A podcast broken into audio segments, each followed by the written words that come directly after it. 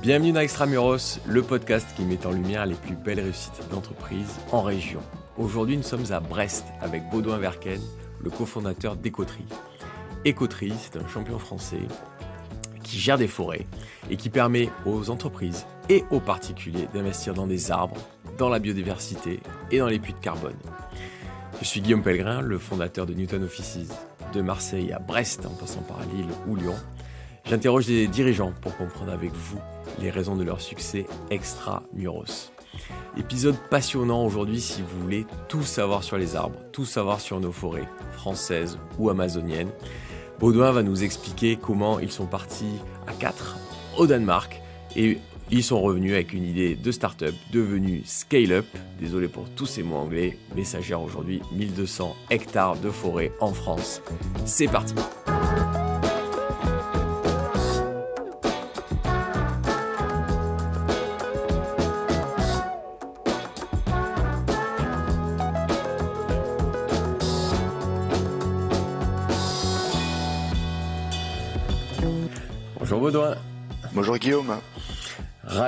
D'accueillir aujourd'hui Baudouin Verken, le cofondateur d'Écoterie.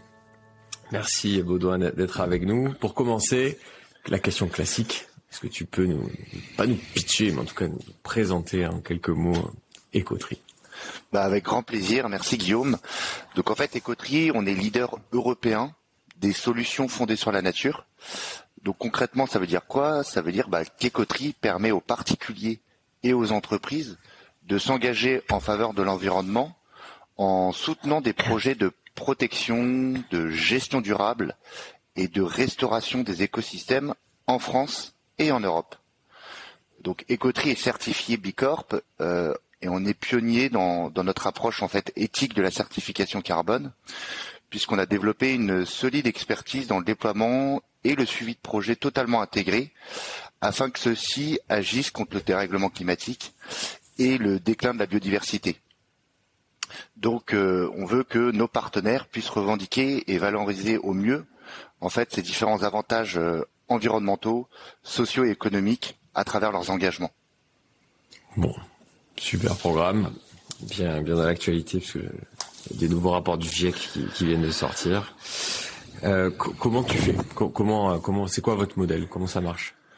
Bah, Déjà, alors tout est né au au cœur de la forêt, puisque euh, est né d'une innovation juridique, puisque nous, Écoterie, on reprend des terrains abandonnés, des anciennes terres agricoles ou même des forêts en carence de gestion, et on permet aux particuliers, aux entreprises de se porter acquéreurs d'arbres qui sont plantés et gérés par l'équipe d'Écoterie. Mhm. Ça, c'est notre innovation, c'est de permettre à nos clients d'être propriétaires de ces arbres sans être propriétaires du foncier, mais ainsi de participer à ce grand défi qui est de gérer durablement des forêts et ou de créer, restaurer des, forêts.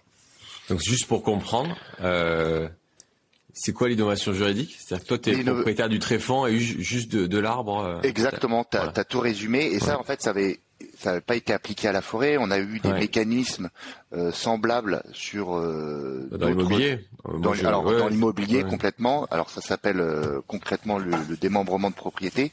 Mais on a des initiatives qui s'apparentent à ça, par exemple sur les vignes ou autres. Mais appliqué à la forêt, ça n'avait jamais été mis en place. Donc c'est ça a été vraiment un chantier d'innovation qu'il a fallu faire reconnaître. Et il y a des forêts abandonnées? Ça paraît, ça paraît Ou des terrains comme ça, les, l'abandon que, bah, sur en fait, vous arrivez à mettre la main? Bah, en fait, en France, ce qu'il faut savoir, c'est qu'on a la chance qu'on a un territoire euh, qui est riche euh, en écosystème forestier, puisqu'un tiers de notre territoire, c'est du couvert forestier. Mhm. Mais on dénombre aussi beaucoup de propriétaires forestiers et beaucoup de petits propriétaires forestiers qui sont propriétaires de ces forêts, mais qui ne le savent pas forcément, ou s'ils le savent, euh, qui savent pas exactement où s'arrête le cadastre, et ils n'ont soit pas le temps, soit pas le savoir, justement pour gérer ces petites parcelles euh, de forêt. Ok.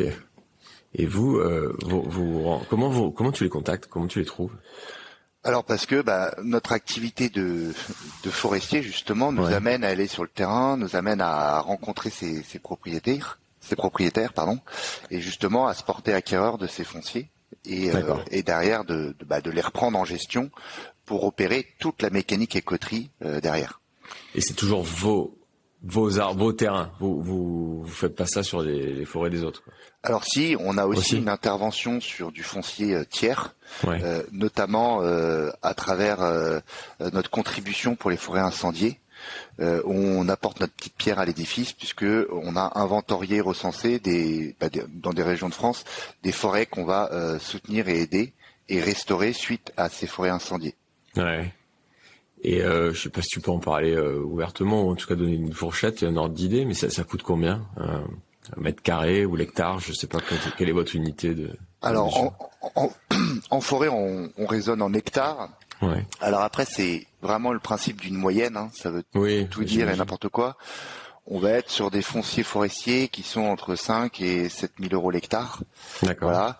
Mais sachant qu'on a aussi une partie de notre activité où on va créer de la forêt, comme je l'évoquais. Et hmm. donc, on va se positionner sur des anciennes terres agricoles ou des prairies ou des terres en friche. Voilà, donc où là, c'est d'autres ratios, euh, d'autres euh, Moins cher. Ouais, moins cher et parfois il y a bah des pollutions. Euh, il y a des pollutions. Ouais, il y a des, poils éventuels. Bah justement, déjà une des premières vertus à travers la reprise de ces terrains-là, de ces fonciers-là, et le fait de créer de la forêt, c'est que les arbres par nature permettent de, de dépolluer les sols. Ouais. En partie. Certaines essences plus que d'autres alors c'est euh, comme tout en forêt, tout part du sol. Donc à chaque fois hmm. qu'on a euh, euh, une reprise d'un projet, on va faire des analyses et des diagnostics de sol pour savoir justement bah, qu'est-ce qu'il faut planter comme essence. Ok, compris. Et du coup, vous les trouvez où les fonds pour, pour acheter et investir?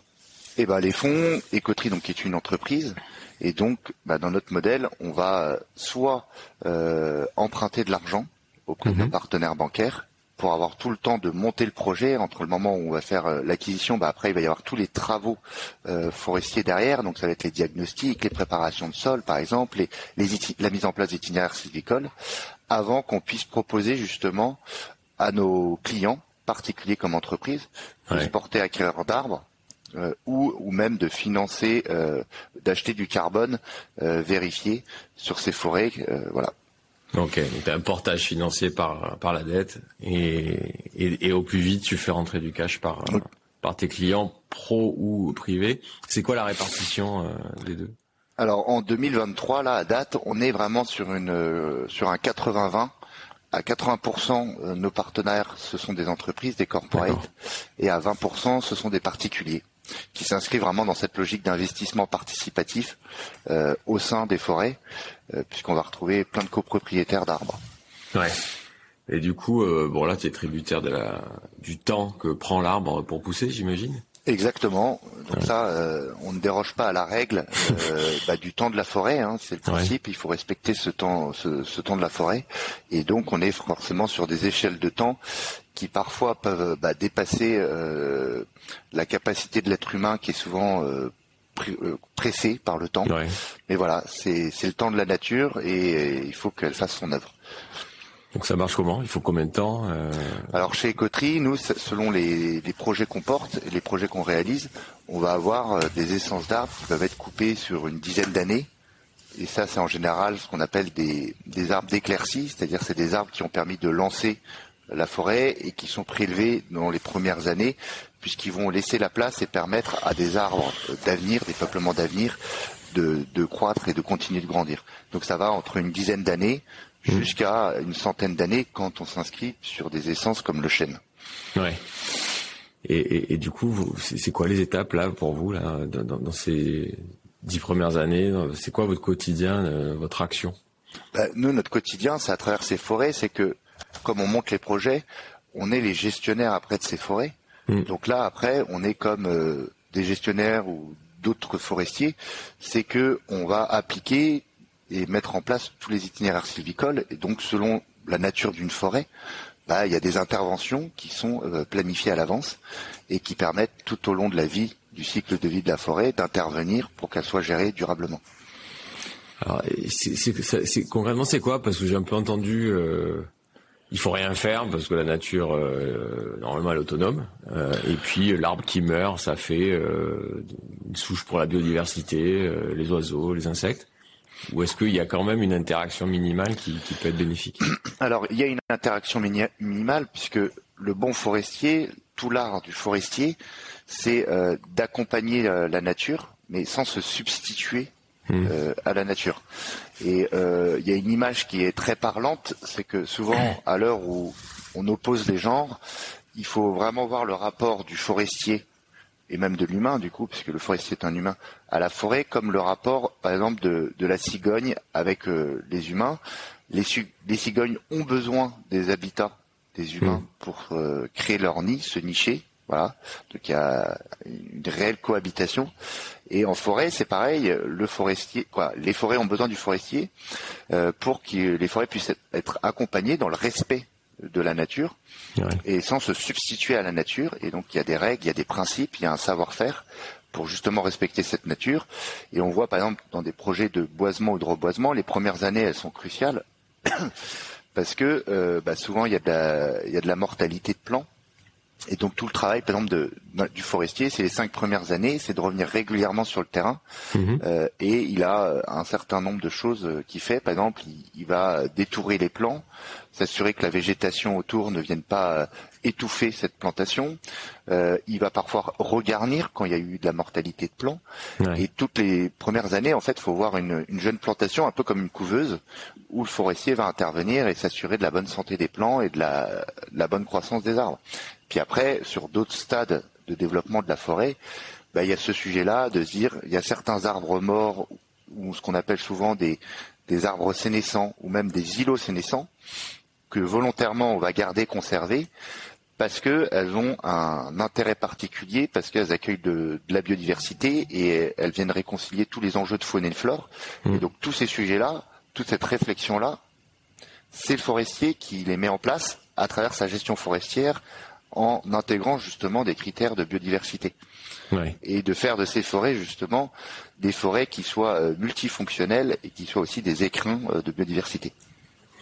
Parce que j'imagine que les animaux aussi ont, un impact euh, sur, euh, sur sur sur les arbres, sur sur les arbustes, euh, sur tout ce qui ce qui casse, ce qui mange, euh, et, et, que et qu'il faut qu'ils soient là. Donc c'est c'est le sujet plus de biodiversité que que de carbone là.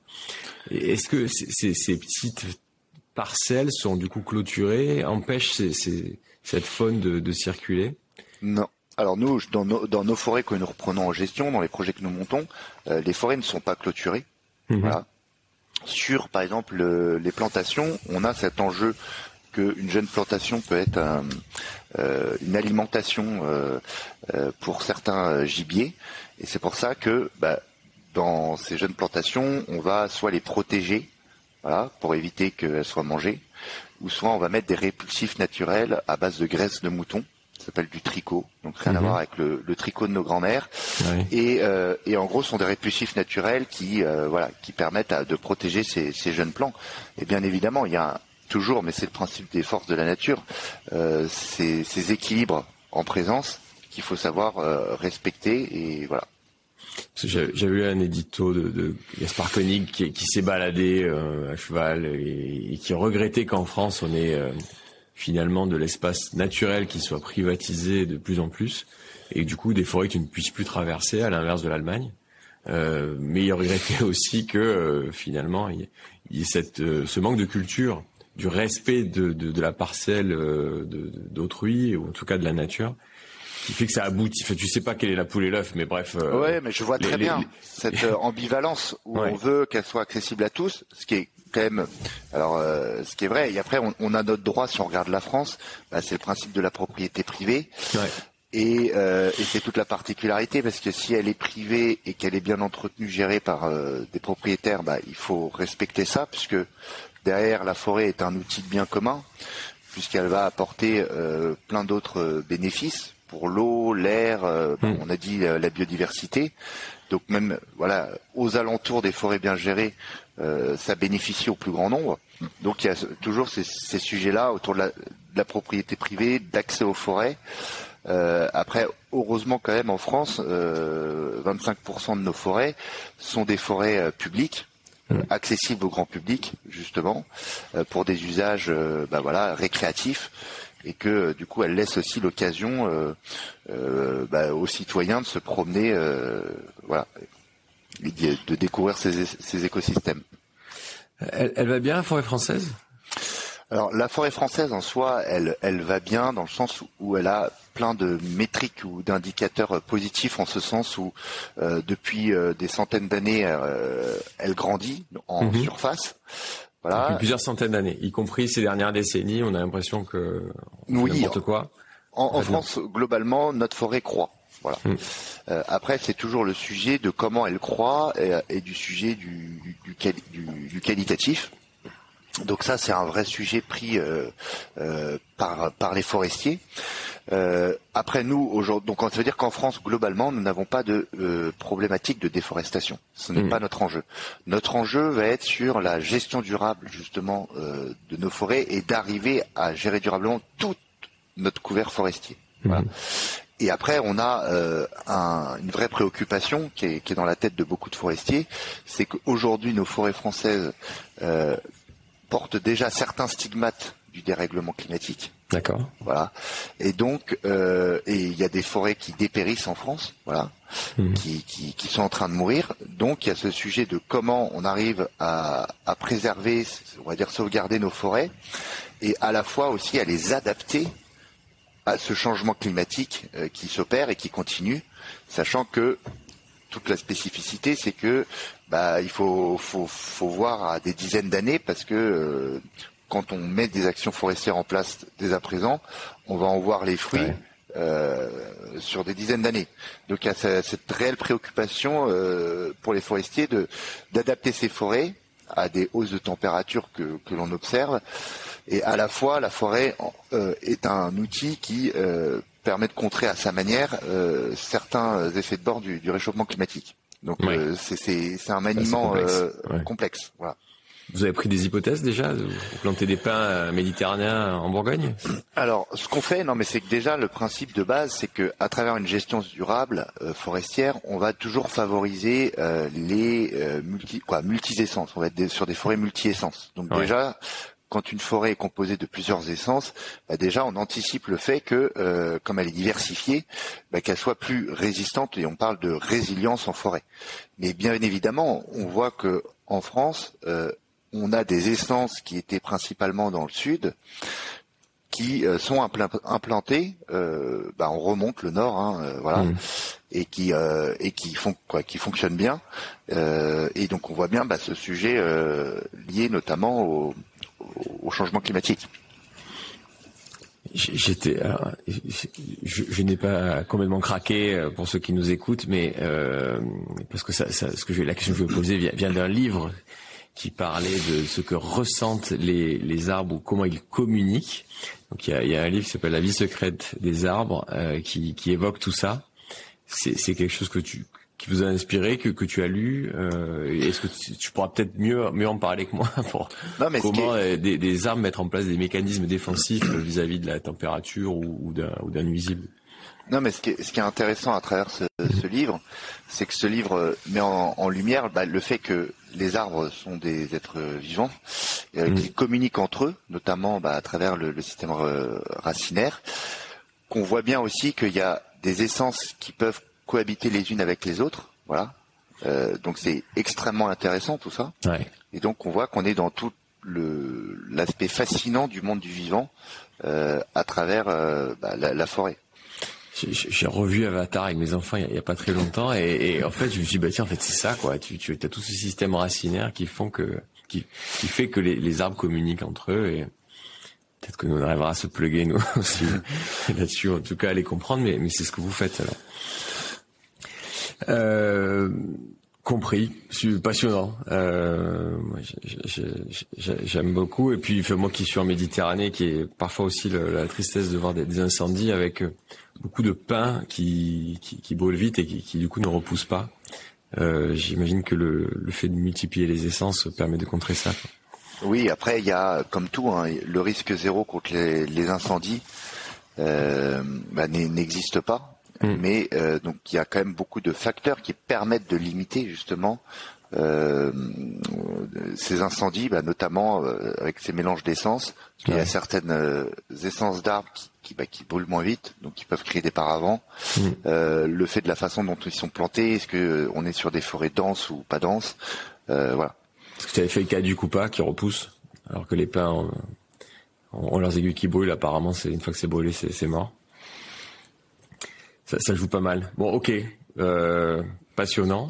Merci d'avoir écouté la première partie de cet échange. Pendant que vous changez d'épisode, nous vous serions très reconnaissants avec toute l'équipe d'Extramuros de nous mettre une note 5 étoiles.